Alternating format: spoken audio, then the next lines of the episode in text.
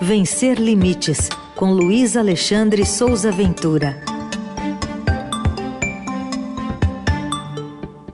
Momento de falar de diversidade e inclusão aqui na programação da Eldorado, sempre às terças-feiras.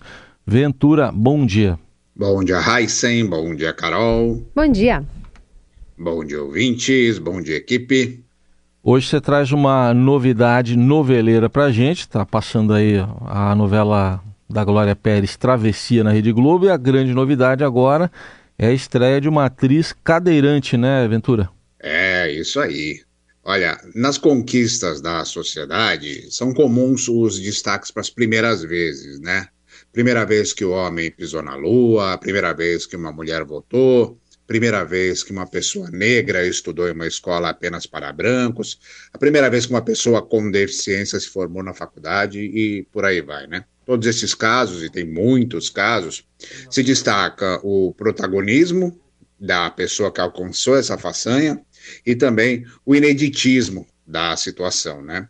E a Tabata Contre, atriz, mulher com deficiência, paraplégica, cadeirante, ela já faz parte dessa lista, porque ela foi a primeira atriz é, cadeirante a participar de uma novela em 2008, na Rede Bandeirantes, a novela Água na Boca. Antes disso, ela já havia feito um monte de coisa. Ela começou a atuar em 2003 na Oficina dos Menestréis, que é um projeto do Oswaldo Montenegro, que é o Oswaldo, cantor e compositor, né? Ela, inclusive, permanece nesse projeto até hoje.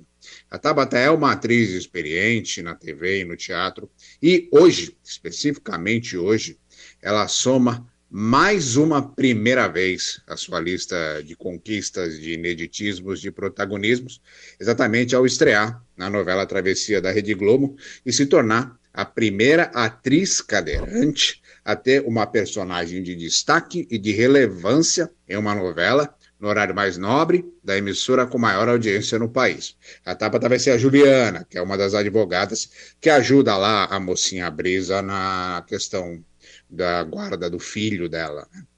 Mas tem muito mais nessa representatividade do que somente a presença de uma mulher cadeirante. A própria autora Glória Pérez já revelou que essa personagem Juliana ela vai realmente dar a voz à luta por acessibilidade e pelos direitos da população com deficiência. Então não é apenas uma pessoa com deficiência no elenco, mas uma atriz com deficiência que vai viver uma personagem com deficiência. É, e aí, na construção dessa atuação, desse, dessa personagem, tem todas essas questões da memória afetiva, da bagagem emocional, da experiência da Tabata na vivência diária nessa questão da deficiência. A Tabata é consultora do grupo Talita Incluir, ela é formada em marketing, ela dá treinamentos sobre inclusão de pessoas com deficiência no mercado de trabalho nas empresas. A Tabata, inclusive, é uma das organizadoras do Guia de Comunicação Inclusiva, que foi lançado em setembro, que eu comentei aqui na rádio.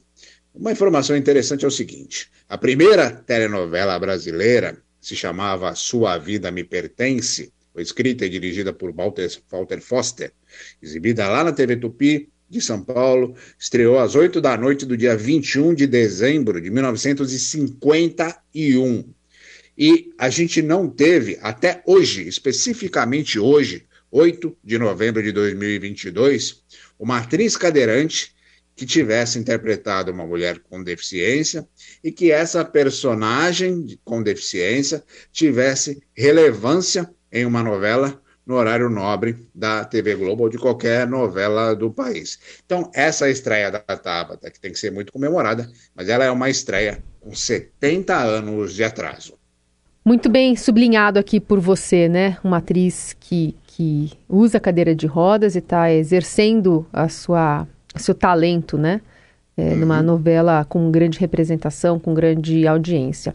Queria te ouvir também sobre essa confusão que está dando com uma pai lá de Juí, porque é, ela registrou queda nas doações depois de ser incluída numa lista de boicote a empresas profissionais e entidades consideradas petistas. Muita gente ligou lá falando que não ia mais continuar fazendo doação por conta de uma circulação de notícia aqui aí nas, nas redes sociais, ganhou grupos de WhatsApp.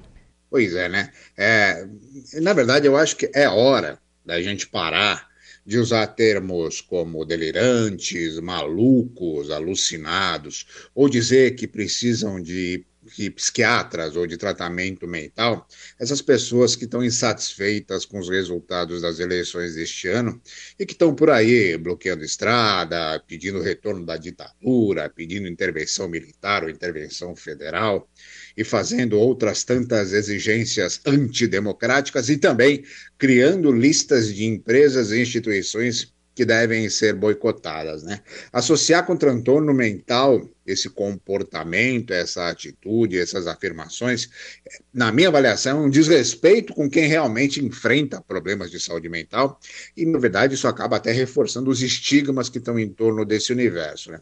E a divulgação dessa lista de empresas e instituições supostamente petistas, lá em Ijuí, que é esse município do interior do Rio Grande do Sul, provocou uma série de cancelamentos de doações à APAI lá da cidade. Na verdade, isso é uma estratégia maquiavélica, né? Uma manipulação para manter o país no caos, usar essa baderna como combustível para fortalecer esse discurso populista.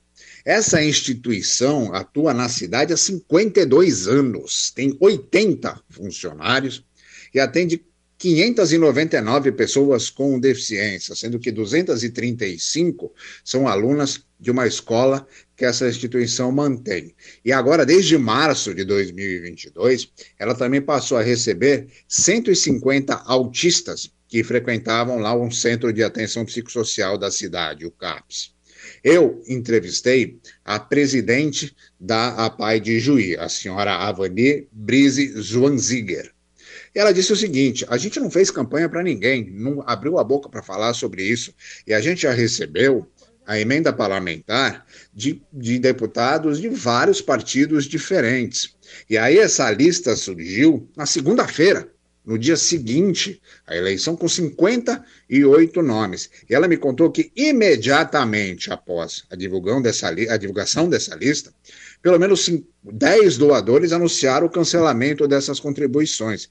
E ela me contou que 70% das famílias que eles apoiam ali na região estão abaixo da linha da pobreza. É a única instituição do tipo que tem ali na cidade. Eles têm fila de espera para vários projetos. A despesa mensal chega a 200 mil reais. Só com folha de pagamento são 160 mil.